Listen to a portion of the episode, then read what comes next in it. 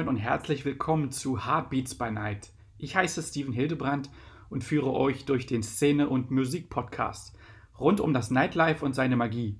Ebenso geht es um Emotionen, Beats, Facts über die Nacht und ähm, es werden Einblicke hinter die Kulissen gegeben von Talkgästen aus der schönsten Branche der Welt.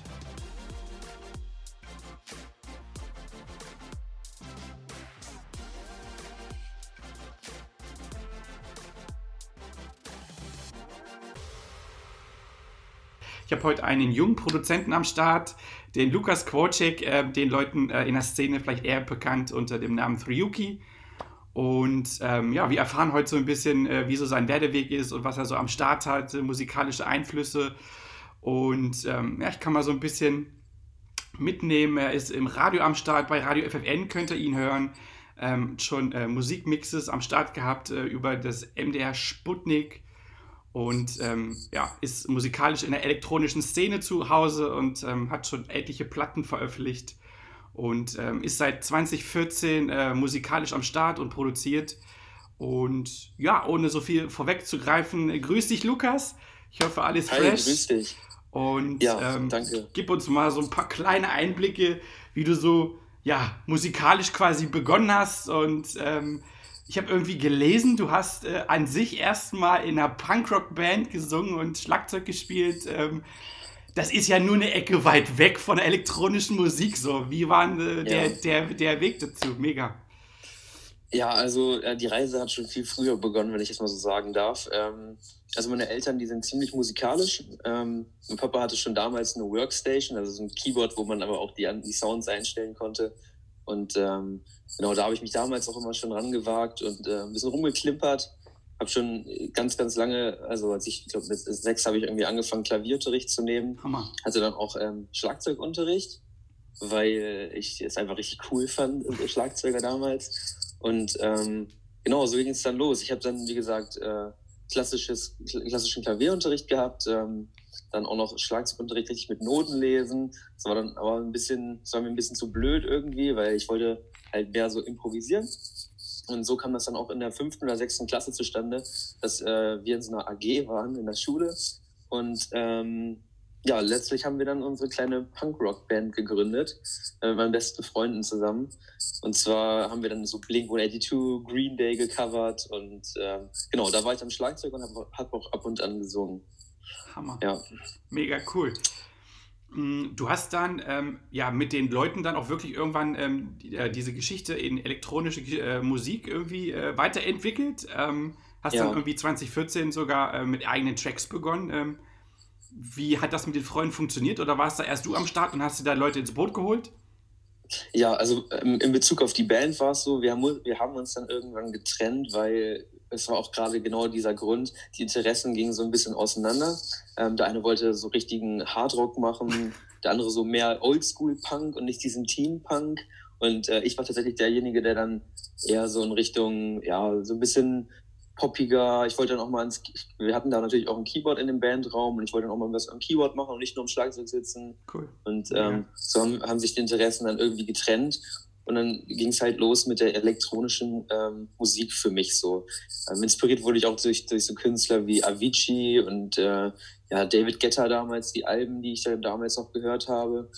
Und ähm, genau, aber zurück zu, zum Thema. Ähm, da hatte ich im Jahrgang auch noch ähm, Freunde kennengelernt, die, also speziell jetzt, ähm, die gesungen haben. Und zwar einmal den Fridolin und einmal die Alicia, auch bekannt unter dem Namen Lissy, ne? Also in dem einen Song, den ich damals veröffentlicht hatte. Und ähm, Du darfst immer Werbung machen, immer raushauen. Ich glaube, die Leute finde ich irgendwie auf YouTube und Spotify zur Genüge. Also von daher hau immer raus, was immer mal an Produktion am Start gewesen ist, gerne. Ja, genau.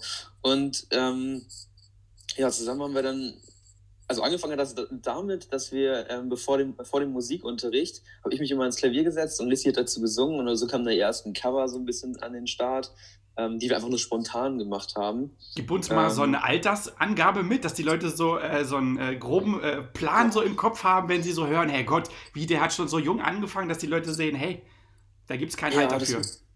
Ja, das müsste in der 10., also ab der 10. Klasse so gewesen sein. Und da war ich 16, ja, Hammer. 16 ungefähr. Mega.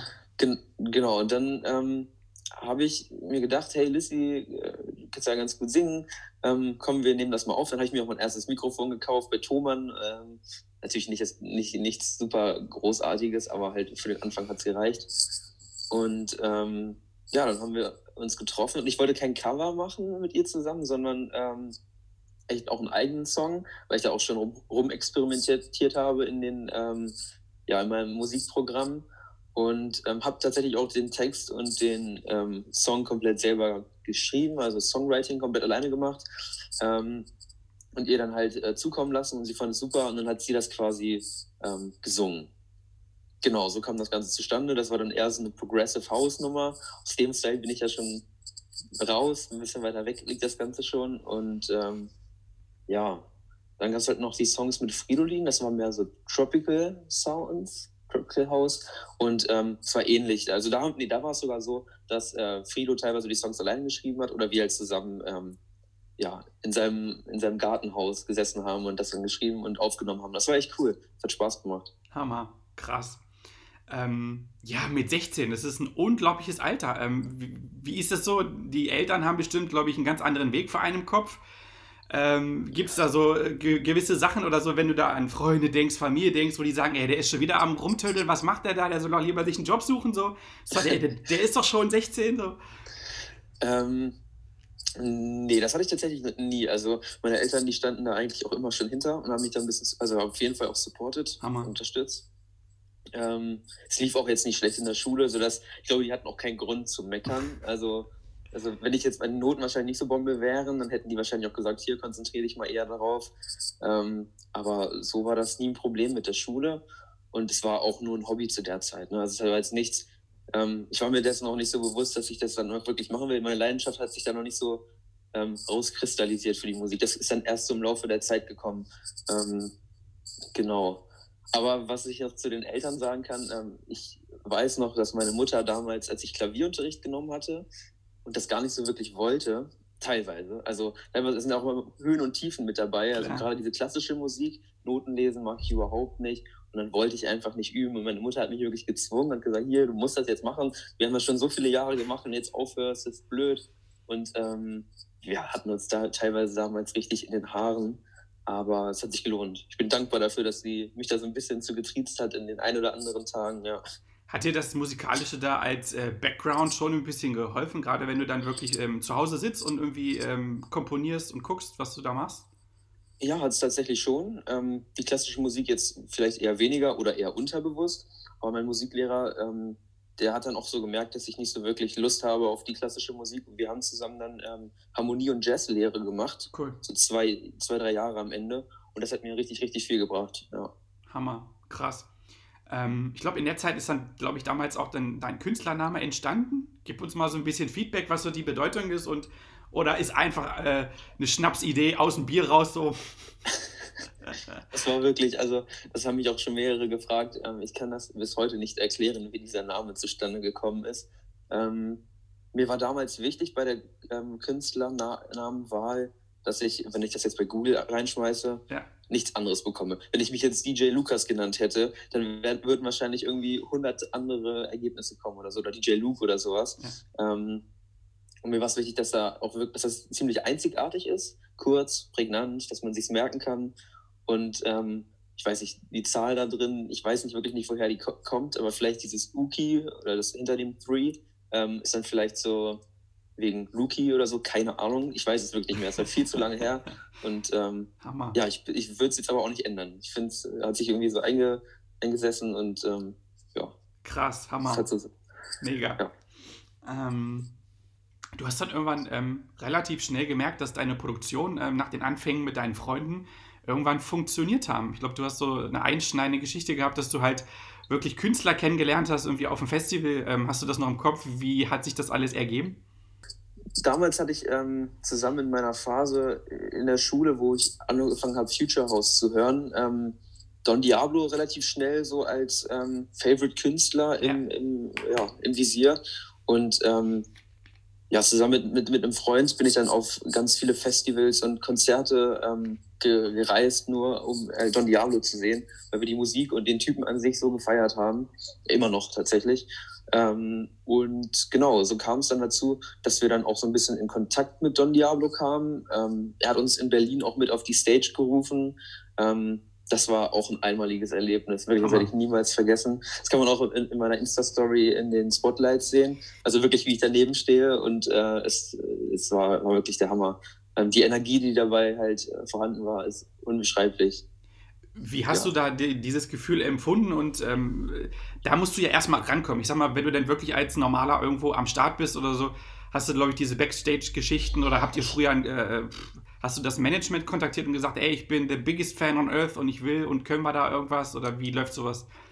Ähm, ja, das ist eine gute Frage. Ähm, wir hatten das Glück, in Anführungszeichen, dass wir, ähm, ich sag mal, seit Anbeginn seiner durchstartenden Karriere dabei waren. Also auf dem Airbeat One 2016 hatte er vielleicht so ja, drei, vier Fans, die wirklich auch in, in seinem Merch stand, vorne standen und da waren unter anderem wir dabei. Und deswegen haben wir ihn dann back, also haben wir ihn nach dem Konzert dann nochmal Backstage ähm, so herbeigerufen von der Seite und er hat uns dann ähm, kurz getroffen, dann haben wir gelabert ja, und Hammer, so. Mega. Und genau, so kam das zustande. Und dann sogar noch bei den Sozial durch die sozialen Medien. Hier Snapchat haben wir ihm damals auch immer geschickt, Snaps haben wir ihm immer geschickt und ähm, auch wirklich Antworten bekommen. Ich das wäre heutzutage nicht mehr möglich, Hammer, weil ähm, ja, der ist ja jetzt eine Millionennummer und ja, bekommt ja. wahrscheinlich so viele Nachrichten ähm, ja, das waren noch die Highlights von damals, wo man sich dann richtig gefreut hat. Also das klingt für, für mich so, als ob es dich auch wirklich gepusht hat. Also gerade wenn du denn deine ähm, ja. Vorbilder hast oder so und dann sagst, hey komm, jetzt bin ich wieder zu Hause, jetzt gucke ich mal, was hat er da gemacht? Kriege ich das auch hin oder irgendwie in der Hinsicht? Ja, auf jeden Fall. Also ich habe mich teilweise auch wirklich gezwungen, Musik zu machen, die so klingt wie ähm, die Hexagon-Songs. Also Hexagon ist sein Label, ja. was er gegründet hat und es hat so einen ziemlich futuristischen eigenen Style. Und das war falsch. Habe ich jetzt ähm, die Erkenntnis ziemlich schnell draus gezogen. Man kann sich nicht dazu zwingen, irgendwie was, ähm, was rauszubringen, was so äh, einen folgenden Style hat. Ich meine, man kann sich so ein bisschen anpassen, aber ähm, das hat nicht funktioniert. Und das ist aber auch nicht schlimm. Man, man lernt da halt irgendwie draus. Und das Wichtigste ist, dass man seinen eigenen Style durchsetzt und das, was einem irgendwie Spaß macht. Ähm, ja, du hast dann zu Hause weiter probiert und hast dann Songs ähm, ja, erschaffen und ähm, das hat, ich finde, gar nicht so lange auf sich warten lassen. Also ähm, wir haben drüber gequatscht und du sagst, hey, diese Loose Control ging irgendwie dann doch schon relativ schnell ab, irgendwie 1,5 Millionen. Und du hast äh, ja, Spotify auch äh, mehrere tausend Hörer und ähm, von daher hat es dann doch funktioniert. Du hast dann ähm, ja irgendwann gemerkt, hey, das, was ich mache, funktioniert. Das ist gar nicht so verkehrt. Ähm, wie war also das Gefühl, hey, ist doch vielleicht nur mehr als äh, zu Hause zu sitzen mit ein paar Freunden und äh, wie sich in seinem Kämmerlein zu verschließen so? Genau, ähm, das war wirklich eine Überwältigung für mich. Und zwar ähm, Lose Control ist zusammen mit Mika Martin ähm, gemacht worden und rausgebracht worden. Das ist ein amerikanischer Sänger und äh, den habe ich über eine Facebook-Gruppe kennengelernt und ähm, den Song halt fertig produziert. Ich habe sogar ein bisschen Geld in die Hand genommen und habe gesagt, okay, ich lasse es jetzt wirklich mastern. Also das Hammer. bedeutet, für die, die es nicht wissen, ähm, so Lautstärkenverhältnisse auf eine professionelle Art und Weise am Ende anzupassen, dass das alles ähm, ja, ziemlich laut ist ähm, und clean. Und ähm, das hat sich gelohnt. Dann habe ich das Ganze bei Future House Cloud in Hamburg ähm, eingereicht. Die haben es dann genommen. Traurigerweise nur die. Und äh, andere Labels, auch kleinere äh, Labels, sind da nicht drauf angesprungen. Aber ähm, ja, hat sich ja irgendwie doch als richtig herausgestellt. Dann wurde das Lied von Spotify in diese offiziellen Playlisten ähm, auf einmal mit reingenommen. Und sogar die internationalen. Das war halt mein Bonus. So kamen die ganzen Streams zustande. Hammer. Ähm, ich habe dann eines Tages im Studium eine Mail bekommen, so ähm, von Spotify, hey, dein Song Lose Control wurde zu der Playlist ähm, Dance, Dance Shuffle Hits oder sowas hinzugefügt. Keine Ahnung. Ich glaube, das ist noch Shuffle-Syndrom damals. Und ich dann so, what? Und die hatte halt 400.000 Abonnenten. Und ein paar Tage später ging es dann weiter mit, ähm, mit der nächsten Riesen-Playlist. Ich weiß nicht mehr, wie die, wie die jetzt heißt. Also auch jetzt heißt die Pop Remix, aber vorher hieß die auch irgendwie anders. Ich glaube, ähm, Cardio oder irgendwie Dance, äh, Sport Dance, frag mich nicht. Auf jeden Fall waren das auch ähm, Playlisten mit über 1,5 Millionen Followern. Hammer. Und dementsprechend konnte, konnte man sich ja vorstellen, wie das Lied einfach gestreamt wurde von den Leuten das war echt richtig gut. Hammer. Und wie du auch schon meintest, das hat mich auch echt gepusht. Ähm, ich, mir wurde das erste Mal so richtig klar, dass ich ja ähm, irgendwie als Studio, also als Bedroom-Producer, ich habe ja kein richtiges Studio, sondern nur mein, meine, mein Setup hier, dass man damit auch was erreichen kann heutzutage und dass auch irgendwie alles möglich ist. Ne? Und dann hat sich für mich so, ähm, ja, hat sich so ein Schalter umgelegt und dann wurde mir erst klar, ja, dass das nicht unmöglich ist, damit äh, irgendwie auch Erfolg zu haben und ja, das Ganze All-In zu machen. Ne? Ja, krass. Gib uns mal so einen, ähm, so einen Jahreseinblick, wann das so gewesen ist, wo du dann das Gefühl gehabt hast, hey, ich kann das auf jeden Fall umsetzen und das funktioniert? Ja, das war, ich glaube, das war im September 2016. Also kurz nachdem ich mein Studium angefangen habe. Oder 17, ich weiß es jetzt ehrlich gesagt gar nicht mehr aus dem Kopf, wann das richtig durchgestartet ist, das Lied. Aber ich glaube, es war im September 2016. Ich finde das total krass. Ich muss den Leuten einfach nochmal an die Hand geben. Du bist 22, 22, nicht 32 oder 42, ähm, sondern das sind erst ein paar Jahre her und dementsprechend oder so. Ich glaube, ich kann mir das gut vorstellen, dass viele, die halt irgendwie dann ähm, gucken, zuhören, äh, ja, einfach so einen coolen Schub dadurch kriegen, dass das halt wirklich eine inspirierende Geschichte ist, um zu sagen, hey, Gottes Willen, lasst euch nicht abbringen, tut einfach mal, macht, worauf ihr Bock habt. So, Hammer. Auf, auf alle Fälle, ja. Genau, Mega. immer dranbleiben, immer weitermachen, ja. Mm, du hast dich dann, ähm, ja, inzwischen bist du, ähm, du hast auch gerade eine neue Single am Start. Seitdem her hast du dann auch noch Low veröffentlicht. Und jetzt hast du eine ganz frische Nummer. Hast du da so ein bisschen was, was du uns mitgeben kannst, wie sich das entwickelt hat? Auch ähm, musikalisch mit dem Sänger dazu und äh, ja, wo ich die ja, sogar finden kann, sag ich mal so.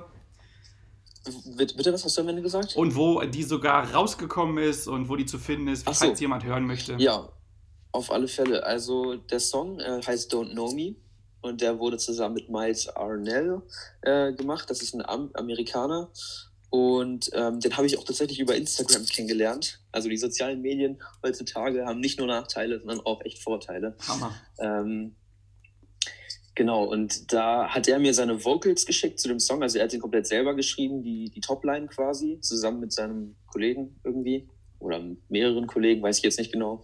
Ähm, und es ging tatsächlich darum, um so eine Story, also es geht um eine Story, wie ähm, eine Frau zwei Typen gegeneinander ausgespielt hat, also die so ein bisschen ausgetrickst hat. Und das ist tatsächlich wirklich passiert, hat er mir versichert. Also er war einer dieser beiden Männer und ähm, hat dann letztlich diesen ironischen Song darüber, also er hat diesen Song darüber geschrieben, You don't know me, du kennst mich gar nicht, du kannst mir nichts.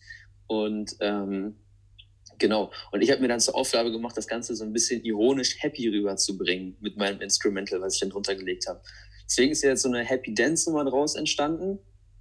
Und ähm, genau, die kam auch über das Label Embassy ähm, One raus. Es ist eine ähm, Division oder so von ähm, Embassy of Music, also das Sublabel dazu. Ähm, und die sind in Berlin. Ja, und die habe ich damals schon kennengelernt mit dem Song Glow. Also wenn es okay ist, hole ich jetzt mal ein bisschen aus. Ach, du darfst alles, hau raus hier. Das sind alles nur Nerds genau. hier. wie ich die kennengelernt habe. Ja. Ähm, als ich Lose Control fertig also rausgebracht hatte und das so erfolgreich war, habe ich natürlich auch. Ähm, das Postfach war bestimmt war die, voll, ja. Nee, das würde ich gar nicht mehr behaupten. Nee, tatsächlich nicht. Das war genau das, das war genau das Gegenteil ich habe mir selber zur Aufgabe gemacht, mit dem nächsten Song natürlich den Standard zu halten, ja. den ich mir da versehentlich gesetzt hatte. Und ähm, oder unbeabsichtigt, sagen wir es mal eher so. Und äh, es war ganz schön schwer. Und dann habe ich halt ähm, Songs für Songs produziert und aber irgendwie auch, ich war selber nicht so ganz zufrieden damit. Deswegen hat es auch so Ewigkeiten gedauert bis zum nächsten Release. Also zwischen ähm, Lose Control und Glow waren, glaube ich, beinahe drei Jahre dazwischen. Ähm, und Glow war ja auch eher mein, mein, mein Comeback jetzt. Und ähm, bis dahin habe ich dann halt, wie gesagt, viel rumprobiert, viel an meinem eigenen Style gefeilt, äh, gefeilt und musste ähm, erstmal so meinen eigenen Sound finden. Und genau, wo ich dann irgendwann mal so an einem Punkt war, wo ich ein bisschen verzweifelt war, weil kein Label auf meine Demos angesprungen ist, und ähm, in der Zwischenzeit war Glow schon längst produziert, also das ging relativ schnell. Den Song gibt es schon echt super lange. Ähm, Habe ich dann einen Freund aus ähm, Hamburg angeschrieben, weil der ähm, ziemlich erfolgreich ist ähm, mit einer ähm, Kinderband, also die heißt Deine Freunde. Ich weiß nicht, Vielleicht sagt das ja manchen was. Er ist echt eine super Band, finde ich. Also Props gehen raus an die und Shoutout. und ja, ich wusste auf jeden Fall, dass, das, dass sie das da ziemlich professionell betreiben und habe ihn gefragt, ob er da irgendwelche Leute kennt. War auch wirklich verzweifelt. Und ähm, so kam ich dann dazu, dass ich nicht nur ähm, mein Management, sondern jetzt auch meine neuen Freunde kennengelernt habe, ähm, die das Ganze jetzt für mich auch mit unterstützen und mich da, ja, wie gesagt, unterstützen und mir da behilflich sind, was die ganzen organisatorischen Sachen angeht. Hammer. Ja, in dem Zuge habe ich dann auch gleich neben dem Management ähm, einen Verlag dazu gewonnen. Also ich habe jetzt einen Verlagsvertrag dann bekommen ähm, bei Wintrup. Ich wiederhole das gerne nochmal, Leute. Er ist 22. Okay, du darfst weiter erzählen. So. Hammer. Ja, ähm, genau. Also bei Wintrup habe ich dann auch einen Verlagsvertrag bekommen, äh, weil die auch ziemlich ähm, überzeugt von der Musik waren, die ich gemacht habe. Und das ist ja immer das Wichtigste, dass ja, es nicht nur irgendwie klar. auf die Zahlen ankommt, sondern dass die auch das feiern, was man da produziert. Ne? Und ähm, genau, so kam ich dann, so kam das Ganze zustande und dann sind wir zusammen auf die Suche gegangen, also der Verlag und äh, das Management, wo wir Glow am besten platzieren können. Da kam auch, ähm, wir haben auf einmal doch relativ viele angesprungen. Also ich weiß nicht, vielleicht habe ich auch einfach nur falsch promoted oder falsch Demos verschickt, wer weiß. Oder mich hat so keiner ernst genommen. Jedenfalls ähm, haben wir uns dann für Embassy entschieden, in Be das Label in Berlin. Und genau, so kam dann das Comeback raus. Hammer. Glow. Ja. Ähm, du hast früher in der Hinsicht ähm, nicht nur eigene Songs begonnen zu schreiben, du hast auch am Anfang äh, und zwischendurch immer mal wieder geremixed. Gerade wo du vorhin sagtest, du hast coole Vorbilder und Sounds, die du früher gemocht hast oder auch jetzt noch magst. Ähm, Avicii, du hast dich wirklich da rangesetzt und hast mal den mal geremixed und ähm, Weiß probiert und auch Martin Solveig hast All Stars gemacht. Ist das immer noch so, so ein Gegenpart, der zu deinen eigenen Produktionen weiter immer noch läuft? Also hast du da was, wo du sagst, boah, ich mache auch mal, also es geht nicht nur um meine Musik, ich nehme auch andere Projekte an so? Ähm, ja, also was so Remix-Anfragen geht, bin ich immer super offen dafür. Finde ich auch immer eine ganz coole Herausforderung, sowas. Ähm, aber jetzt in der Zwischenzeit fokussiere ich mich weniger darauf, Remixe zu machen, ähm, sondern eher Originals, weil man ja immer wieder diese Probleme mit den Rechten bei Soundcloud ja, hat und mich das extrem aufregt. Ähm, dann mache ich das ja quasi für die Tonne. Ne? Das heißt, wenn ich was hochlade und das nach zehn Minuten wegen irgendeinem Strike wieder runtergezogen wird, ja. dann kann sich niemand anhören. Ähm, ich habe Zeit und ähm, ja, Liebe da rein investiert oder Emotionen in so ein, äh, in so ein Remix und dann, ist es, dann kann, sich, kann ich das noch nicht mal teilen. Und das finde ich halt ein bisschen blöd. Und deswegen mache ich jetzt in Anführungszeichen nur noch oder ich versuche halt nur noch ähm, offizielle äh, Remixe zu machen. Und genau, Dazu kam es auch nur so indirekt. Ähm, und zwar, du hast ja auch schon ein paar Namen jetzt genannt. Und dieser ähm, DJ Weiss aus Amerika, ja. den habe ich tatsächlich auch über Snapchat mal angeschrieben mit einem Remix, den ich, den ich gemacht habe von diesem Steady 1, 2, 3, 4. Ja. Und der ist darauf angesprungen und er hat mir einfach geantwortet und meinte, ey, das ist, klingt ja super, schick mir das mal. Und dann habe ich die Karte gespielt, hey, ich habe ja gar nicht die Stems dazu, schick mir doch erstmal bitte die Stems, dann mache ich das vernünftig und dann schicke ich es dir zurück. Ich und er hat mir tatsächlich... Ich finde es total krass, ich muss da nochmal drauf eingehen. Äh, gib uns nochmal so ein Jahr mit raus, dass die Leute wirklich merken, wie alt du zu der Zeit gewesen bist, dass die mal so ein Verhältnis dafür kriegen, so. Das ist ja auch schon ja, eine Weile her. Jetzt, das kann ich jetzt gar nicht sagen, aber ich kann mal ganz kurz bei YouTube sonst gucken, wann das Lied raus, also wann das dann ähm, bei Future House Cloud im Kanal gelandet ist. Ähm, kannst du ja dann wegschneiden. Ja, ja, klar, sicher. Äh, das, das war vor drei Jahren, steht hier. Wann genau weiß ich nicht, aber Hammer. im Internet steht vor drei Jahren, wurde es dann hochgeladen. Das ist total krass. Naja, und dann hat er mir die Stems geschickt, dann habe ich mir das halt wirklich ähm, habe ich gesagt, okay, du hast jetzt die Chance, die Möglichkeit für ihn, eventuell sogar was Offizielles zu machen, häng dich mal richtig rein und habe das dann auch am Ende wieder mastern lassen sogar. Ähm, und er fand es am Ende auch super cool, das Ergebnis, und meinte, ey, mega cool, dass du dir so viel Mühe gegeben hast. Aber für einen offiziellen Remix bei Spotify hat es leider nicht gereicht.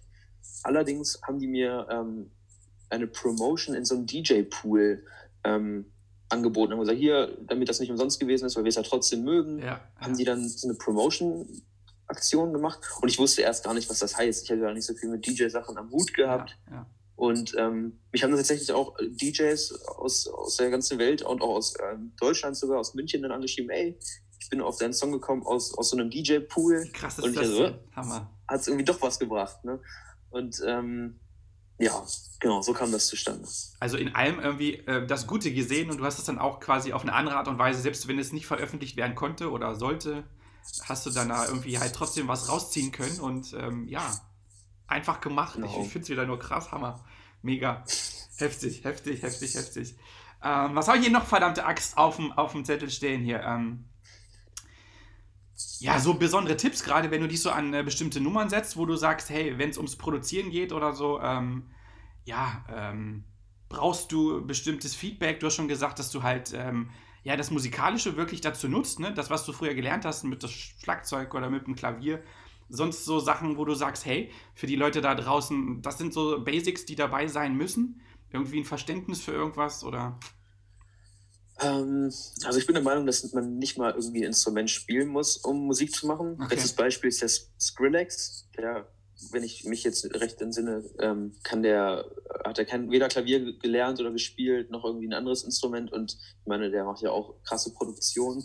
Ähm, ja, ja, jetzt muss ich mal kurz überlegen, was es so für Tipps gibt. Wir haben einfach viel, viele YouTube-Videos dazu gucken, zu Produktionen. Und ähm, auch wenn man jetzt nicht direkt nach einem YouTube-Video das Ganze selber umsetzen kann, das ist irgendwie nie der Fall, dass man sich was anguckt und sich dann denkt, okay, gut, das mache ich jetzt auch und setzt es eins zu eins um. Ja. Es geht eher darum, so viel Input wie möglich zu sammeln. So sehe ich das. Also Kreativität ist ja nichts anderes als ähm, ganz viele Sachen, die man mal aufgefasst hat, anders wiederzugeben ja. oder auf eine neue Art und Weise neu kombiniert. So. Cool. Und ähm, ja, so, so habe ich das, glaube ich, auch irgendwie im Laufe der Zeit immer mehr, also man entwickelt sich natürlich auch ein bisschen weiter und das ist halt dem geschuldet, ne, dass man sich permanent irgendwie, ja, Videos anschaut oder rumprobiert auch, einfach mal selber an irgendwelchen Knobs drehen und gucken, was passiert. Cool. Und ja, so ein ewiger Lernprozess, das Produzieren.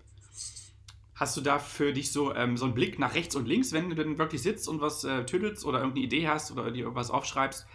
Ich denke mal, du, du, hast ja immer mal Radio im Kopf oder bist unterwegs oder die Außeneinflüsse, was gerade so aktuell läuft, gerade wenn du jetzt dich so hinsetzt. Ähm, oder bist du dann wirklich in deinem Tunnel und sagst, ey, komm, ich blende den ganzen Hip-Hop-Scheiß aus, was, was gerade läuft? Oder äh, nein, ich mag wirklich meinen Style machen und dann wird der Remix, mal angenommen, es kommt eine Anfrage, der wird so wie Thriyuki ist und wie du sein willst. Oder hast ja. du dann doch mal, ach komm, das ist der Trend oder Europa, gehe ich so lang oder? Ja, danke. Also tatsächlich ersteres. Also ich versuche meinen mein Style, was heißt ich versuche, ich bleibe meinem Style treu. Ja. Ich mache halt ähm, meine Happy House, Future House, Mucke, wie auch immer man es nennen mag. Und wenn dann mal irgendwann was anderes dabei rausspringt, dann ist es halt so. Ich finde, das Wichtigste ist, es muss Spaß machen und es muss einem während des Produzierens und nach dem Produzieren halt äh, immer noch gefallen. So. Und ähm, bei der heutigen, also beim heutigen Trend, du hast ja gerade auch Trends erwähnt, ja, ähm, bin ich eher so wirklich schon fast genervt von den ganzen Remakes von den 80ern, 90ern, 2000ern. Da wird ja jeder Song nochmal durch den, durch den Fleischwolf gezogen und nochmal geremaked mit diesem Bass unten drin. Also, sorry, dass ich mich da jetzt drüber auf, aufrege. Du darfst alles, Kollege, du darfst alles.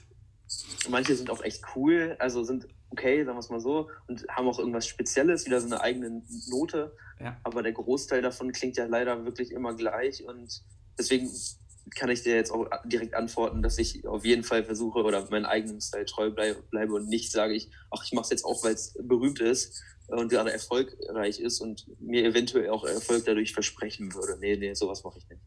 Krass. Finde ich, find ich äh, total cool, dass du dann die Sachen wirklich nochmal auf die Goldwaage legst und sagst, hey, das, der, der Song oder die produzierte Nummer muss mir auch übermorgen noch gefallen. Ähm, das heißt, du hast äh, oft Sachen, die du erstmal wieder in die Schublade packst und sagst, ey, irgendwie noch nicht, ich habe es im Auto gehört oder fährst du das irgendwann nochmal an oder wie, wie ist das, also wie lange brauchst du einen Song, bis der dann so ist, äh, wo, bis du sagst, hey, ich gebe das jetzt raus? Ähm, das dauert schon wirklich sehr lange, wie man jetzt durch, den, durch die Releases gehört hat. Ähm, bei Glow gab es auch zig Revisionen und ähm, man, man, muss sich selber immer überwinden und sagen, okay, das ist jetzt die finale Version, weil wenn man möchte, kann man immer noch weitermachen. Also man könnte einen Song unendlich lange noch nicht fertig produzieren, wenn ja, man immer noch ja. was sucht und findet, was man ändert. Also ähm, ja, genau. Krass, mega, cool ähm, mal so diesen technischen Aspekt so für die Nerds und die irgendwie, äh, ja, gibt es so Sachen, wo du sagst, das ist so unabdingbar, wenn du anfängst oder wenn du so im Producer live bist, wo du sagst, boah, brauche das Mikro, ich brauche die Software, ich, pff, keine Ahnung, ähm, vielleicht für die Leute da draußen, dass die mal so ein Feedback kriegen, was da eigentlich alles am Start ist, wenn du dann da halt äh, produzierst, wenn du Melodien aufnimmst und wenn du textest. Ähm, puh, ja, was Equipment angeht, also so ein Audio-Interface ist ja irgendwie immer nötig. Ähm, das ist wie die, die Schnittstelle zwischen deinem Computer und den Boxen Ja. oder den, dem Headset. Wobei man auch bei den, bei, bei den guten Laptops noch nicht mal eine richtige, noch eine neue Soundkarte brauchen würde. Aber ich sag mal so, das lege ich irgendwie jedem ans Herz, wenn man da auch ein Mikrofon anschließen kann und dann seine Melodien oder seine Ideen einsingen kann.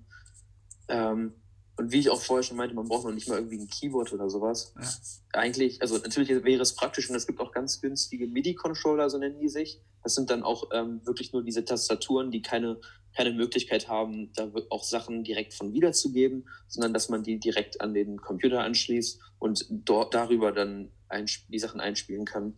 Also sowas würde ich einem, einem empf- empfehlen, selbst wenn man nicht Musik, also nicht ähm, Klavier gelernt hat, bringt das schon was, wenn man ja auch ähm, rumprobieren kann. Also ich habe auch einen, einen Kollegen aus Hildesheim, der hat ähm, auch nie Klavierunterricht genommen und der spielt halt auch, wenn er halt aufnimmt, der macht auch Musik, nimmt, spielt er halt auch so Sachen ein, die er einfach mit dem Ohr, also abhört, ne, die sich gut anhören Hammer. und äh, bis es halt passt. Krass. Und genau, das müssen ja keine Symphonien sein, die man da einspielt, Ja, das sind ja ja. immer nur kleine Parts. Ja, ähm, ja.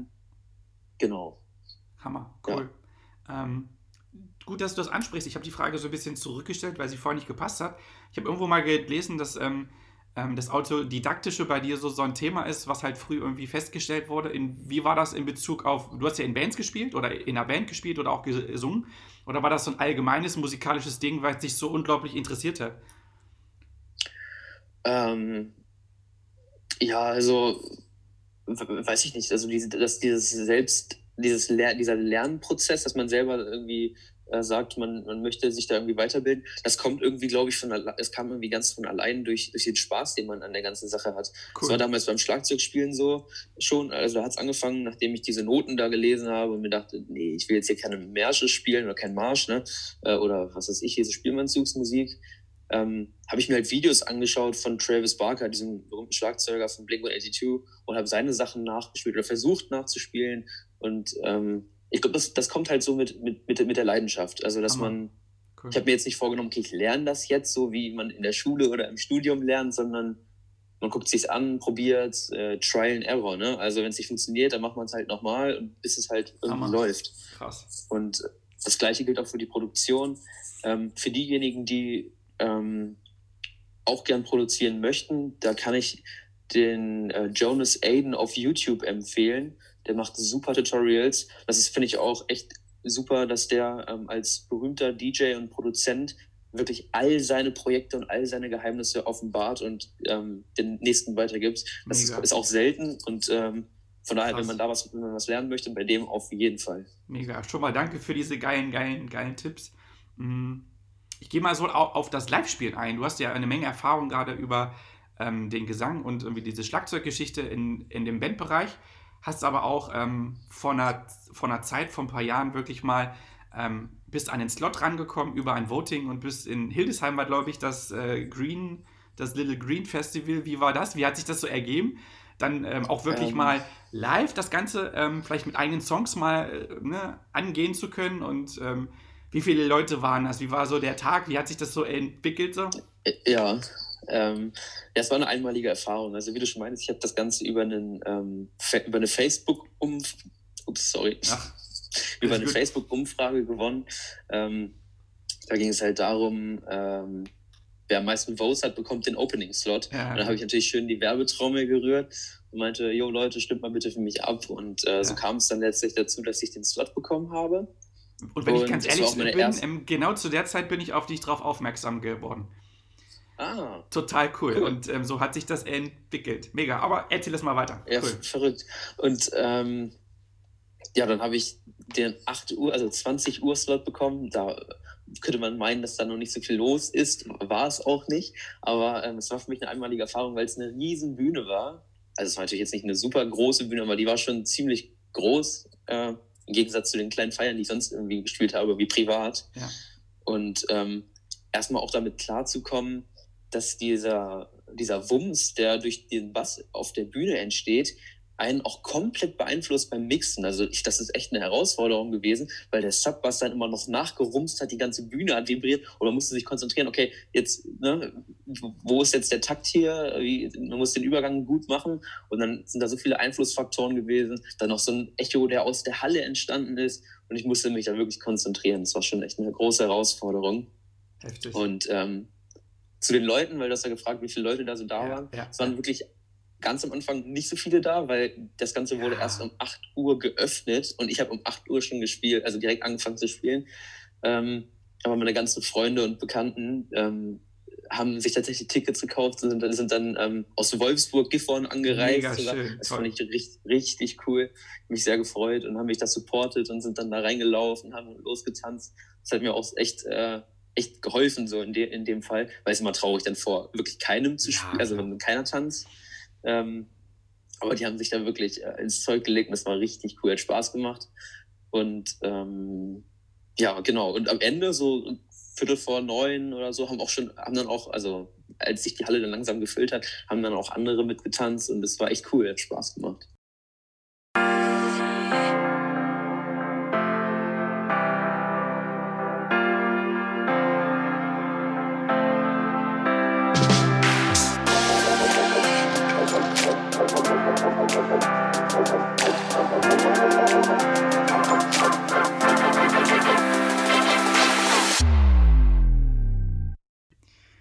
Mega cool, dass du am Start warst. Wie du nun siehst, ist die Szene so vielfältig.